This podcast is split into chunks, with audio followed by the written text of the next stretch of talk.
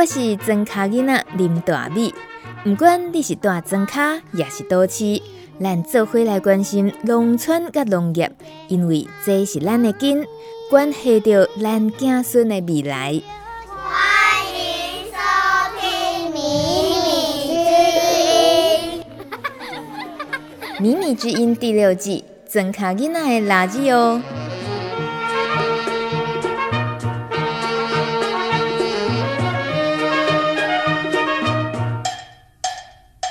欢迎收听《迷你之音》，怎卡囡仔的垃圾哦。今天大米想要带大家认识住在宜兰县大同乡的怎卡吉娜，山上的孩子，还有来自山林里泰雅族部落生活文化的声音。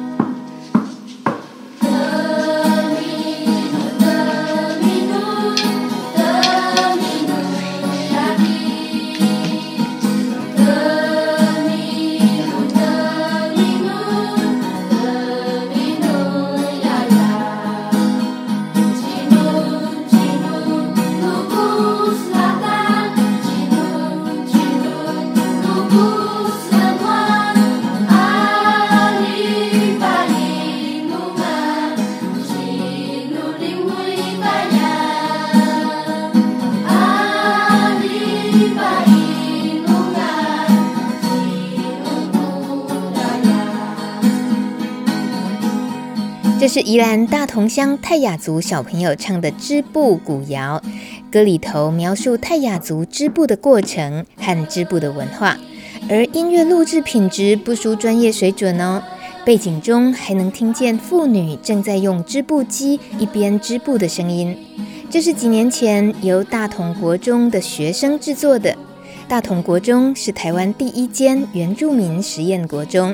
这是最近几年的新名词，但其实大同国中大约十五年前就开始将民族教育课程透过不同主题，邀请部落耆老来学校教课，每个年级学一个主题，像是编织、狩猎、口簧琴等等。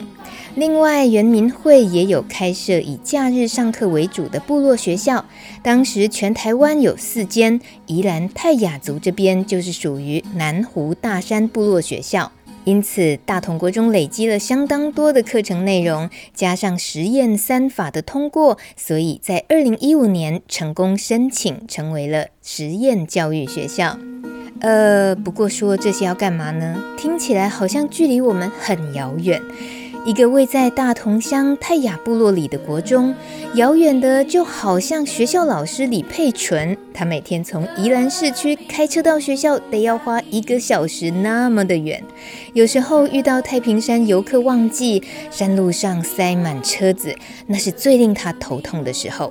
但是除此之外，十几年来每天往返大同国中超过两个小时的车程，对他而言早就习惯了。说起学校的民族教育课程，他总是充满热情的。而我这个台中的曾卡囡仔，竟然有机会被李佩纯老师邀去大同国中上社团的课，完全不是因为我对泰雅族文化有任何的了解，而是因为广播。我们有一次见面聊了很久，佩纯老师希望给学生一些新的尝试，透过学习广播说话表达的方式，训练大家组织语言还有梳理逻辑的能力。最近这一两年又刚好碰到 Podcast 播客浪潮兴起，如果能够让部落孩子们学会录音与认识网络广播，有机会让自己的声音被听见，应该是件好事吧。我一口就答应了这个好差事。总共三堂课的时间，我们除了认识自己的声音，玩一玩当广播 DJ 介绍歌曲，也练习当新闻主播，还有学着当节目主持人，谈谈自己有兴趣的生活主题。就这样哦，听起来似乎很容易，又好像不单纯，对吧？本来呢，我也有一点担心，不知道大同国中的同学们会不会有偶包呢？不敢发挥实力呢？哈哈，大家听听看，他们从一开始的自我介绍就可以感觉到。我叫江浩君，我是十四岁，然后单身，目前是基督徒，然后学校住在大同国中，还有有有弟弟、哥哥、姐姐。然后爸爸妈妈父母健在。还有我们做的工作是种高丽菜，主要主要是高丽菜。我叫恩宇，然后大家都叫我傻狗。呃，我住在茂安，然后就读呃大同国中。我名字叫许杰元，然后我住在伦背村，住在一个露营区里面。我们家是就是做露营区的。然后我喜欢睡觉，然后出去玩，呃，不喜欢上课。对。大家好，我叫陈奕哲，就是陈奕迅的陈奕，哲学的哲。然后我的族语名字叫做罗辛巴桑，我来自南山部落，宜兰县的南山部落。然后我不喜欢睡觉，我也不喜欢出去玩，我喜欢待在家里织布。对，然后平常也喜欢跳跳舞啊，唱唱歌。你在家里织布？怎么样？怕了吧？我是说我自己怕了啦。最后这位楼信同学根本是广播同意来卧底的嘛。我呢，连续三个礼拜上山，从第一次看到大同国中校门口的猎人雕塑和彩虹祖灵桥，以及被大树大山环绕的校园，我就爱上这里了。这个校园哦，有很多角落都藏着惊喜，像是有壁画、家屋、文化教室。就拿我们广播课上课的教室来说，它呢是图书馆，也是织布教室，里头就摆了好几台织布机，看得到学生进行到一半的作品。学校的部落文化课程总是围绕着泰雅的古训。七年级的文化课着重在传统生活技能，例如种植、开垦。哦，对了，学校里头也有种小米和做编织用的苎麻，都是学生要参与的课程。八年级呢，他们学的是将文化精神加入家庭伦理，例如女性一生是如何为家庭贡献，让家人吃饱穿暖；而九年级则是崇尚自然的山林智慧，了解传统领域以及如何去永续自然环境。过去，山林和大自然都是泰雅族人学习的场域，而如今这些文化传承转移到学校，让师生们一同寻回逐渐失去的文化，而且是直接邀请附近部落的耆老来授课，真的是很难得的教学场域。接下来呢，大米要请广播课的同学为我这个对泰雅文化一无所悉的麻瓜做导览，而且哦是没给任何准备时间的哦，马上进行残酷的导览考验。哎，同学，请问你名字是江浩君？那你给我们介绍大同国中的特别值得介绍的？那是我们大同国中的厕所。你认真吗？没错。为什么要介绍厕所啊？因为我们的厕所是以我们以前传统的方式，像器具用器具来呈现那个，像洗手台就是以以前打米用的杵臼，然后竹编竹编，竹编用在哪里？竹编是用在像我们工资以前是用竹编，还更早以前是用木头。哦，等一下，你意思是说你们厕所的这些门是用竹编的方式做出来的门啊？对。那这样有点缝隙，会不会有安全上的疑虑呢？不会，因为我们大同国中都是好人。不会那么不会有那种会乱想歪的那种，好可爱哦！可是这个杵臼，你自己生活的呃家里的生活的地方也都还有这样的东西吗？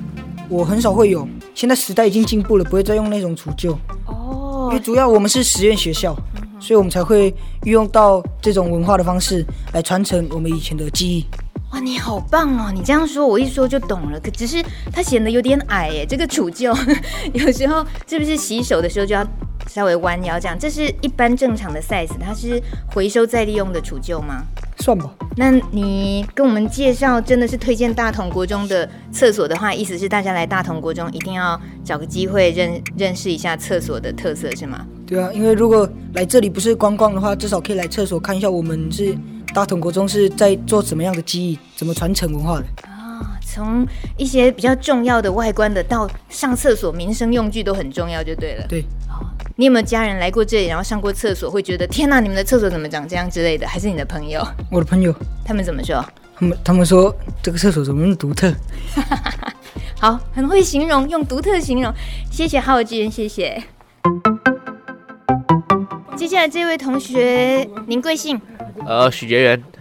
你讲话好快哦，可以慢一点吗？许杰元。哦，那你个头好高，你跟我们现在介绍的大同国中的特色是什么？呃，我想介绍那个我们的文化教室。文化教室，对，什么意思啊？它跟别人不一样。就是我们教这些教室，就是为了就是我们，因为我们学校是实验学校，所以就是特别为了我们在那个文化课程做的一些事情。文化课程那包括什么？包括就是每个年级都有分不一样的，像一年级就是比较外向的东西，像呃就是烧垦与生活嘛。烧垦是什么？就是我们以前嘛，泰雅族嘛，就是需要先整地嘛，然后他们就会从整地开始，然后再种东西，然后还有用藤编这些之类的。烧垦烧荒地的意思吗？对，他们是用烧的，然后来整地。对。嗯你意思是说，你们上课的文化课程的时候，也会学习这样子烧垦的过程？哎，不会真的烧，就是整地而已，就不会真的烧。嗯，了解。对，好，那还有包括你说课程的内容怎么样？不同年级，然后又有哪些差别？我们像我们现在二年级就是在学，主要是织布，呃，还有去认识自己的以前的家庭，因为我们都是泰雅族，比如说那个家谱之类的。对，我们在学这个。我们听那个结缘的声音，鼻音很重。他现在鼻子正塞着一坨 卫生纸，因为他感冒。那结缘，你带我看一下你们的编织教室跟呃另一个文化教室好不好？他们好有特色哦。那我要考你来，我们进来这里面，这里的器具很多哎。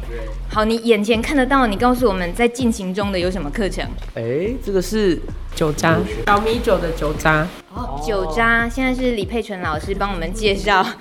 所以小朋友在学酿酒课程吗？之前有学，然后这次上一次那个小米酒酿完之后的酒渣，因为上一次那个雅蒂来教的时候，有教大家说那个酒渣可以再重新做那个酒曲，这样，所以这我们正在尝试的，还在尝试，还没有到课程。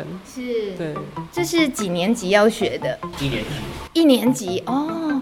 墙上这边有好多竹编的东西。对，呃，这些都是我们以前我不知道他们现在是怎么弄，可是我们以前是要拿一个，就是直接一个竹子嘛，然后把它切，然后再再切一片一片，然后再切更小片，然后要再剥，然后很很麻烦，然后最后就是弄成细细的 几条，就是要扁，所以这很很麻烦的一件事。对，你都学过吗？对，都学了。你还记得吗？应该还记得，对。你的作品还在吗？好，我们不勉强。我真的很厉害，这些有些手工艺编织起来就觉得很细致，应该是功夫更厉害的同学编出来。那还有另外一件，来来，我们来看，好像是打猎的教室吗？这是三年级的。哦，三年级。对。你几年级？我二年级还没上到。那你有没有很期待三年级要学的一些跟打猎有关的课？比较期待，因为现在二年级真的都是卡在教室里面，所以所以就比较想要出去。因为我自己本身是没有打猎过啊，所以对想去体验看看。你没打猎过的意思是什么？就是就是像我们这些这边的学生嘛，他们都会在自己的部落啊，跟他们的亲戚啊或是朋友就是上山嘛，然后自己去打猎。可是我没有这种的机会，所以对想体验看看。我觉得我这个访问真的很辛苦，因为我要对着一个鼻子塞着一个一大坨卫生纸的学生访问。谢谢你，谢谢结缘，谢谢。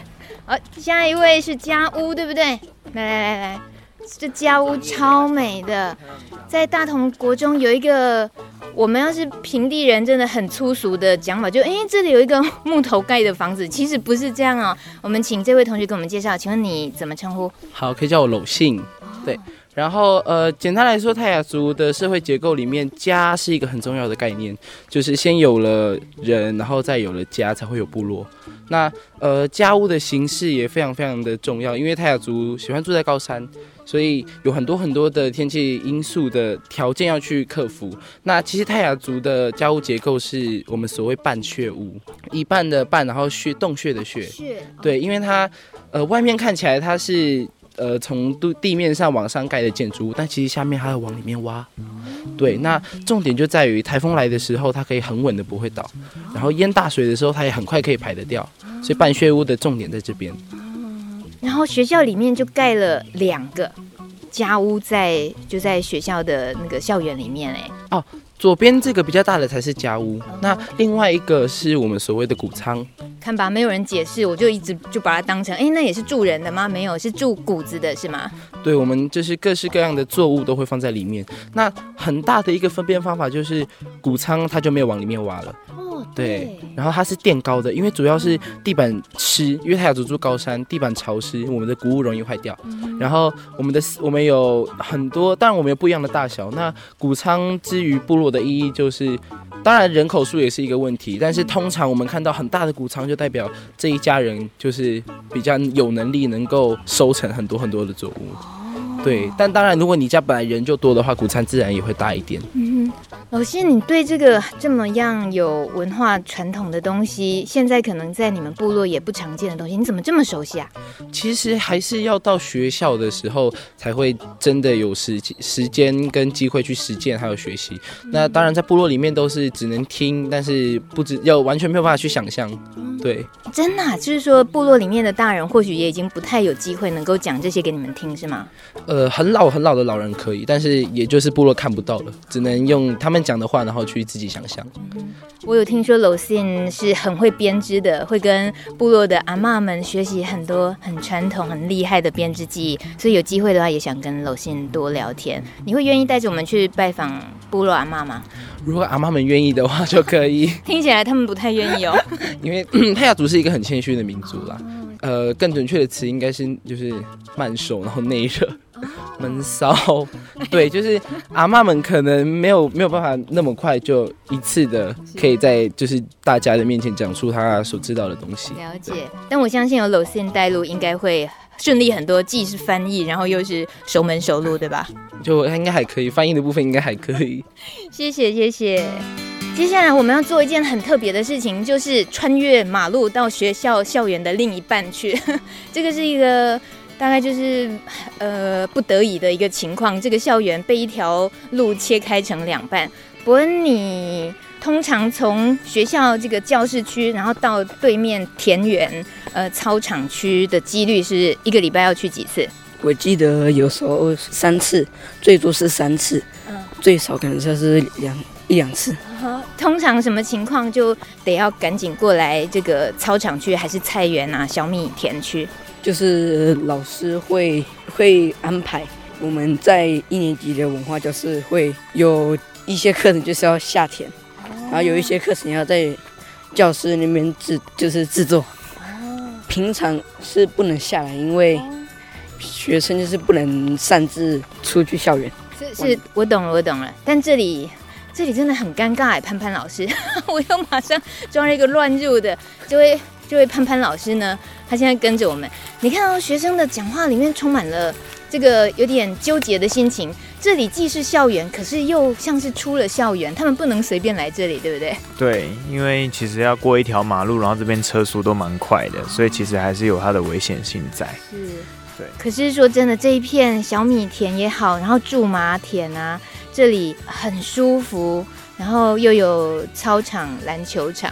可是对学生来讲，大概是这个设计学校方面也是蛮不得已的哦。对啊，那主要这块场域也是要在配合学校的课程，他们会下来啦。因为像刚刚有讲到一年级的烧垦生活会比较常下来，但是也会在我们开学的时候会有播种季，那种播种季的时候会全校下来做小米的播种，当然也会请部落的耆老先做一些祈福仪式啊，然后那个场域就会在现在大家可以看到的这个地方进行这样子。对，所以其实它也是我们教室的一部分，可是就好像电脑教室不会每天去。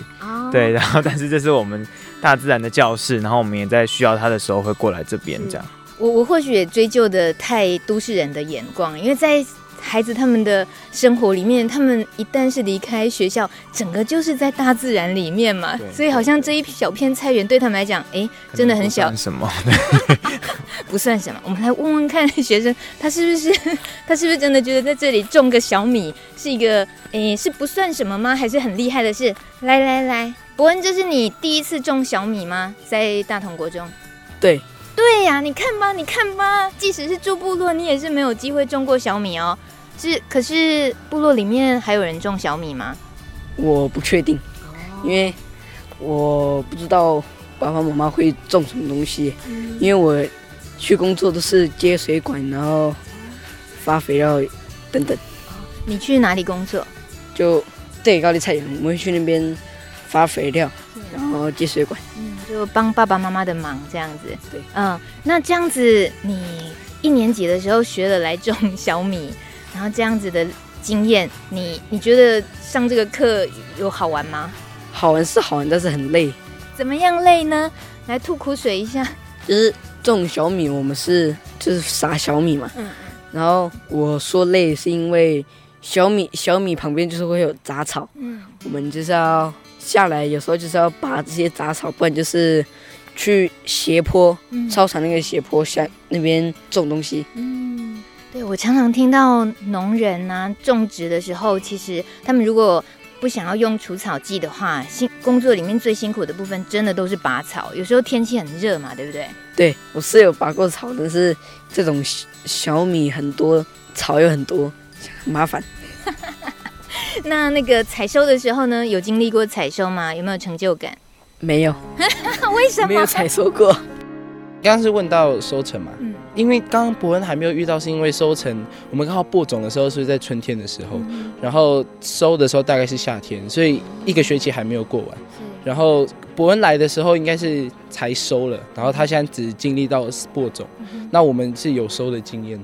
呃，其实收的话也很累，因为小米小米很密，它会长得它会长得蛮密的，然后你要一个一个的去把它摘下来，嗯、对，所以。采小米其实很累，而且需要很大很大的人力资源的一个工作。嗯，我们班那个，因为我们班是我们学校第一届那个实验教育的那个的学生，嗯、所以我们那时候有帮这块田取了一片名字，它叫冰格远尔给纳斯。慢一点。宾格远尔给纳斯。好好听哦，但我希望他的意思不是太搞笑。请问那个意思是什么？没有，他的意思其实很美，叫做独立山的传说。好美哦，因为我们就现在小米面对着的就是这个在地的一个地名叫独立山，它就是一座很迷你的可爱的山头，它叫独立山。对，它叫独立山。那种植小米这件事情，你回去会跟自己其他家人长辈聊到这件事吗？对，会，因为阿妈们其实这也都是在部落里面先听过，但是到学校才做过的事情。我们讲的时候，阿妈们就会很有心里面很有感触的说：“你们也过了我们以前过过的生活。”而且我常听到种小米的农友很头痛的，就是还要赶鸟，不然鸟就一直把小米那个呃结果吃掉了，是吗？对，那其实我们这边除了麻雀之外，我们还有很无聊的生物，就是猴子。猴子也不知道为什么也要下来参与咖哟。然后，所以要赶猴子又要赶麻雀吗？对，我们那时候想出来的对策是我们有搭网子，对，就只能搭网子是最就是。虽然很累，但是它是最快速的方法，就是直接搭起来就隔绝。但其实传统来讲，泰雅族也有泰雅族的赶鸟方式。我们会用竹子去制作赶鸟器，就是简单来说，就是把竹子剖一半之后，它就可以两片互相敲打。对，这就是很简易、很简易的赶鸟器。哦，了解。对，而且也蛮人道的，不会真的伤害到鸟，只是用声音吓它们。对，就是吓他们。这是这比较像是很可爱小朋友的工作，就是可能爸爸妈妈在田附近做事情的时候，小孩子就可以拿赶鸟器，就在旁边赶小鸟。再帮我们复习一下这个美丽的你们取的名字——独立山的传说，它的泰雅族语。OK，走。mukelan, muka mukelan, muka mukelan, muka mukelan,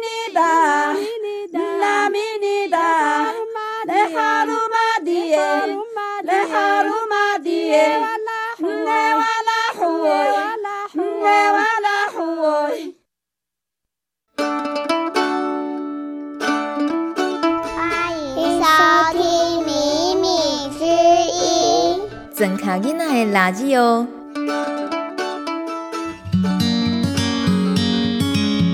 你曾到过太平山吗？如果有，那么你几乎算是路过大同国中了，因为它就在宜兰大同乡往加罗湖方向的台七甲线上。这个实验国中有多元的泰雅民族文化课程，这对于在这里成长的泰雅族孩子们而言，都具有深远的潜移默化的影响。我不是他们，不能代替他们发言，但我有录音设备，我也教他们运用广播说自己的故事。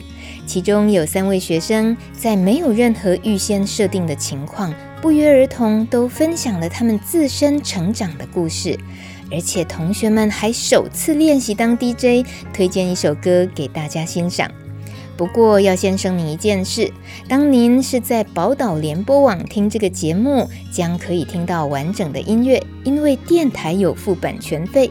但如果您是透过网络收听，因为版权的关系，无法播出整首歌。欢迎大家有空再去找来听喽，请多多见谅。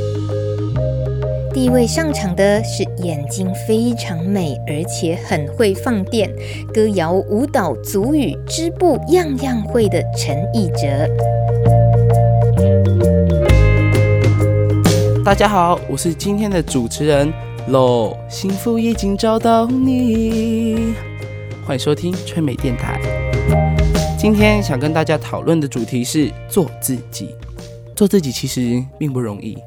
我们很多时候还是会习惯迎合世界的规则去改变自己，就像我自己，就是在那个自己泰雅族的文化里面，其实男生是不可以接触织布的，那这是一个禁忌。可是我自己目前是就是有在学织布，呃，我虽然完全不觉得以我男性的身份去织布是一件可笑可耻的事情，我甚至以这件事情以我的这个天赋为傲，但是。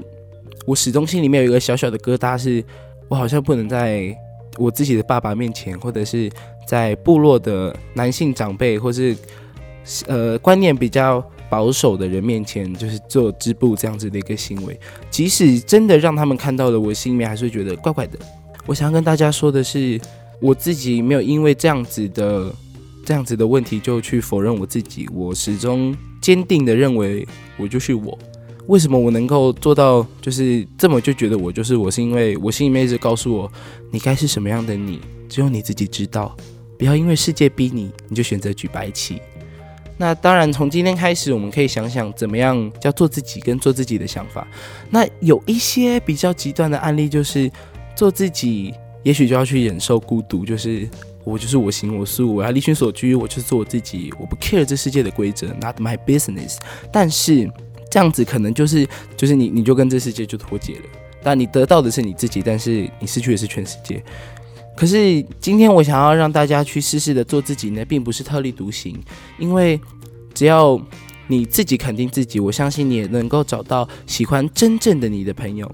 我能够那么笃定的这样说，是因为在这个世界上，每一个人都有一个共同之处，就是大家都不一样，却呢也都一样的独一无二。做自己是一生的课题，也是特派给每一个人的单独作业。希望大家听完今天的广播，能够感受到幸福已经找到你。我们在下一个幸福里相遇。那今天呢，我想要推荐一首好听的歌给大家，歌手呢是阿爆阿伦。那这首歌的歌名呢叫做一到十。那为什么我想推荐这首歌给大家呢？因为这首歌呢，它是以一个轻松而且悠闲的节奏，那里面呢歌词承载了他的妈妈对他的人生的一个梦想，他这个理想人生的一个蓝图在歌词里面。那里面的歌词哈，他也用了非常简单的一到十的数数。台湾族语的数数来去串联起来这一整首歌，想要带给听众的故事。所以呢，我想要推荐这首歌给大家听。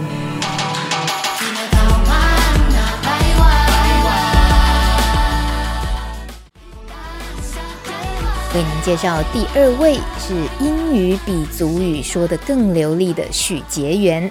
大家都好奇为什么？为什么他英文这么好？为什么？这一次他终于要一口气说个明白了。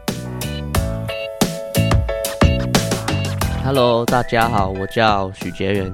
今天的主题，我想要介绍一下我自己，特别是我的背景，还有我的故事。呃，认识我的人都知道，我有某一项科目是特别强的，呃，这就是英文。为什么我英文那么厉害？我今天来解释给大家听。这很多人误会，就是我是在台湾生的，不是在国外生的，而且我也是个原住民。因为我爸很早就到澳洲了，他都要在那边工作。我爸妈也是认为我们家庭这样分开不好，所以我在六岁的时候，就是我国小一年级的时候，我们家就搬过去。我去的时候是直接读国小二年级，然后因为那边的环境是很好的，所以也是读一所专门教外国移民过来的学生，然后加上我我也是二年级而已，所以赶快适应是不是不是一个问题。然后我的英文能力也因此补起来了。然后我读那里一年，我爸妈认为我准备好了，然后我就在他们的那个一个正常的学校读了三年。到我五年级的时候，因为我阿公阿嬷要做露营区的关系，我们就在我五年级下学期的时候搬回搬回台湾。呃，搬回来的时候，那时候真的很困难。呃，我本来已经很努力去适应一个环境，可是又突然被拉回去。然后那时候我们家也不只是因为露营区，也有其他状况让我们那么突然的再回来。呃，我还记得那时候我们每个人只拿了一个行李箱这样，然后我们那时候也有租一个家，可是家里还剩很多东西，我们就这样子拿了一个行李箱出去，然后更是我爸说只是去玩个两个礼拜旅游而已，没想到最后就没有办法回去，然后那里留了真的很多东西，包括一些很美好的记忆，还有朋友，还有环境。然后到现在我还是很想，对，呃，再就是回来的时候，我是先到一个双语学校，因为我爸妈说，既然你英文很强，那我们就让你适应一下台湾的环境，然后让我读个半学期而已。我阿嬷就是又想说，就是我们要开始做露营区，所以我们就回到山上。所以就真的搬了很多家，然后就真的很困难，然后一直一直换环境，然后一直要跟本来已经好的朋友就说拜拜这样，呃，就真的不是一个容易的事情。好，我六年级还好就没有再干嘛，就直接读完六年级，在大人国小毕业的时候，虽然说可以读一个离我家比较附比较近的一个国中，可是。呃，我阿嬷就想说认识一下自己的文化，所以我就是又要跟我的以前同学说拜拜，然后就读就是算不一样的环境的一所学校，就是这里嘛，大同国中，来认识我们这里的文化。所以到后面就是为什么会那么讲英文呢？就是因为我去的时候，我在我只有上一年级吧的，就是在台湾上一年级而已，所以我去澳洲的时候就是。我上面说了嘛，就是很容易适应。然后，因为我们那里就是专门培养英文的，然后加上我自己也本来喜欢读英文书，所以我的英文能力就是很快的补起来。然后中文那些真的都完全忘记，好像我是外国人一样。呃，可是回来的时候呢，就因为就是国文嘛，是世界上好像是最难的语言之一，因为就真的很很难学，包括注音跟国字这样。所以就是回来嘛，我还记得每天就是我爸妈要教我注音那些，然后那时候我还是我就是五年级，五年级开始学注音，就是从那里补起来，因为我那时候也也要快要上国中了，所以就真的很困难。可是这也是一个很好的经验，就是让我的适应能力变得很很好，所以也不能说是完全一个坏事情。好，呃，这就是我的故事，然后希望你们真的认识我一下。Hi everybody, my name is Jay and today I'm going to introduce you to a a song that I personally recommend. Uh, it is called Why You Gonna Lie by Gao. I recommend this because it is first of all bilingual and me myself am bilingual so I like the mix between two different languages and secondly um, I personally really like rap, and this song not only has rap, but it has a hook and a chorus as well. And it has the rap has a really good flow, and it leads up to a very good chorus, which is addicting and refreshing at the same time. I hope you guys like the song. Let's listen to the music. 爱情是那种很经典的故事，能说很多遍，也随着时间慢慢老去，你会懂很多遍。 最后一位江浩君，Hello，大家好，我是主持人江浩君。我今天要讲的主题就是我以前的奇妙冒险。其实我现在和你以前看到的样子其实不一样。从二年级开始，我其实就是一个不良少年，像不良小孩那样。我以前很讨厌写作业，然后也很讨厌回家，每次很晚的时候才回家。其实不回家的原因，就是因为我爸爸妈妈以前其实很喜欢喝酒，然后每次回家的时候都要面对喝酒醉的爸爸妈妈，然后有时候还会无辜的被打，就觉得我回家有什么用？然后很喜欢跟朋友啊出去玩，有时候还会去大马路闹车子吧，就是车子来的时候丢石头。我以前上课的话，我其实基本没在上，只要老师。往下看，我们就会假装认真上课，但他一转回头，我就会偷离座位去找朋友玩。也因此，我的课业其实不是很好，也让我觉得，现在让我觉得是有点后悔的，因为以前基础有点没有打好，所以现在上课有点很难理解了。明明基本的东西我却有点不会，很像没有未没有前途的人。我每当考试的时候都是。我不至于作弊，可是就是成绩很烂，然后总是被我爸爸妈妈刁。我每次都心烦心烦意乱。晚上的时候，我甚至会趁他们睡觉的时候偷偷溜后门走。然后没有同学、没有同学、没有朋友的话，我就会自己去我们南山南山的活动中心，自己拿球玩耍。有时候我也会觉得，我是不是只要不用回家，就不会被爸爸妈妈骂？我想过离家出走。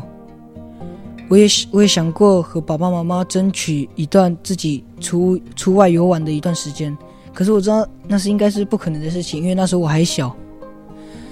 在二年级的时候，老师经常会在下课的时候一直找我讨作业，然后我的作业经常的字都是乱七八糟的，很少会有认真写的样子。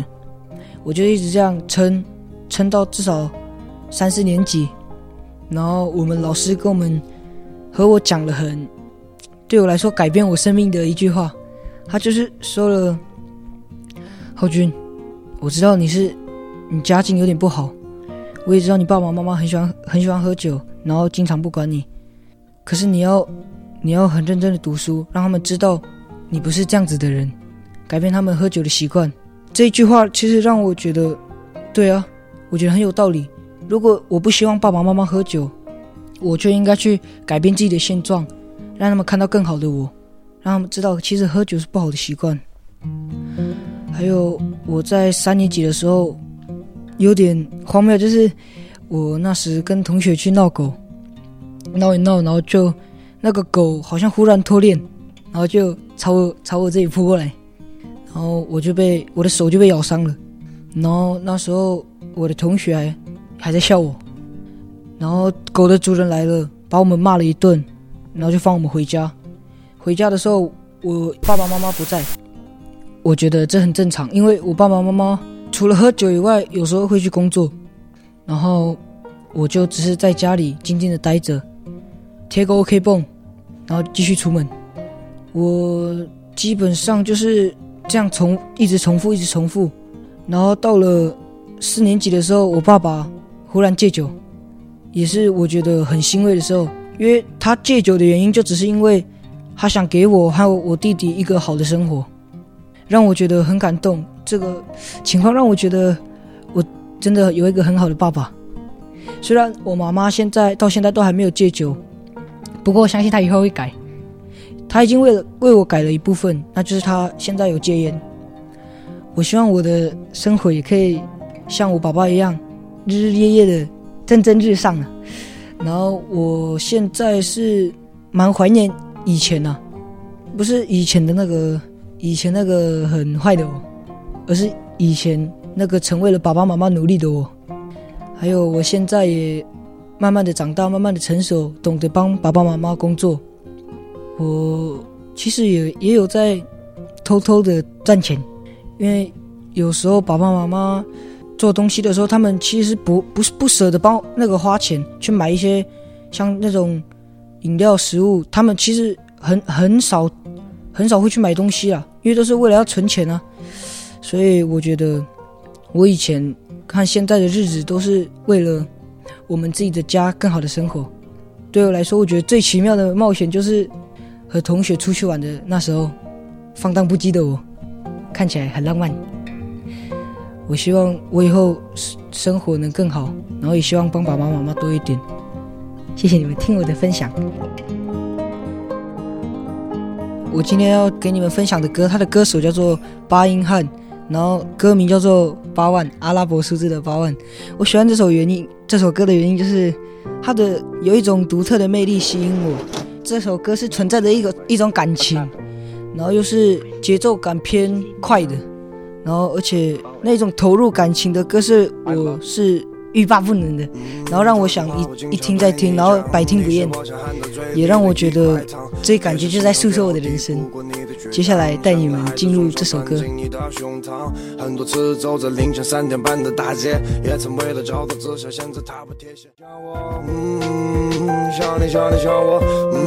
呃，我承认哦，我第一眼看到浩君的时候呢，就能感觉他是同才当中比较活泼调皮的。这样的学生我们或许不陌生，总是动来动去，说话很快，思考很快，有时候甚至还没听清楚他说什么，他就跑掉了。但是我们真正了解他吗？这一次，如果不是他愿意说，我们愿意好好的听，可能就错过这样的故事了。谢谢帅气的浩君，愿意跟我们分享他那段奇幻冒险。同样是曾卡吉娜，我那个年代在偏乡小农村长大，相比于大同国中这几位山林里长大的小孩，我能感受到他们有更多成长的自信。说真的，还蛮羡慕的。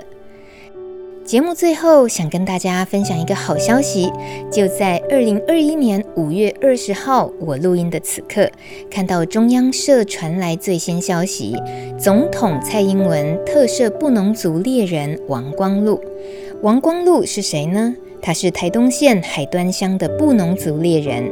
九年前，他因为拿猎枪射杀长鬃山羊等保育动物，被最高法院依违反枪炮弹药刀械管制条例以及野生动物保育法判处三年六个月的徒刑定谳。而今天五月二十号，总统蔡英文依据宪法及赦免法特赦王光禄，免除他的刑责，总算恢复自由之身。这一集节目中，我们听到泰雅族孩子们在学校的文化教育课程，传承泰雅族人在山林生存的各种智慧。那些都不是我们一般人能轻易学到的，更不用说获得那些与大自然共存共生的能力。所以，我们该小心的是，别让我们的不理解和恐惧扭曲了原住民的猎人文化。就像大同国中文化课程里的山林教育，它是教导孩子如何和自然环境和平共处，告诉孩子猎人厉害的不是猎最多猎物，而是懂得与大自然取得平衡，让物种可以永续，不会灭绝才厉害。而这些传统和现代融合的智慧，会让孩子更了解自己的语言，也更有自信。谢谢大同国中同学们教会我的事，也特别感谢李佩纯老师的好点子。如果你喜欢这集节目，在网络上找“迷你之音”就可以重听和分享喽。感谢大家收听，后礼拜再会。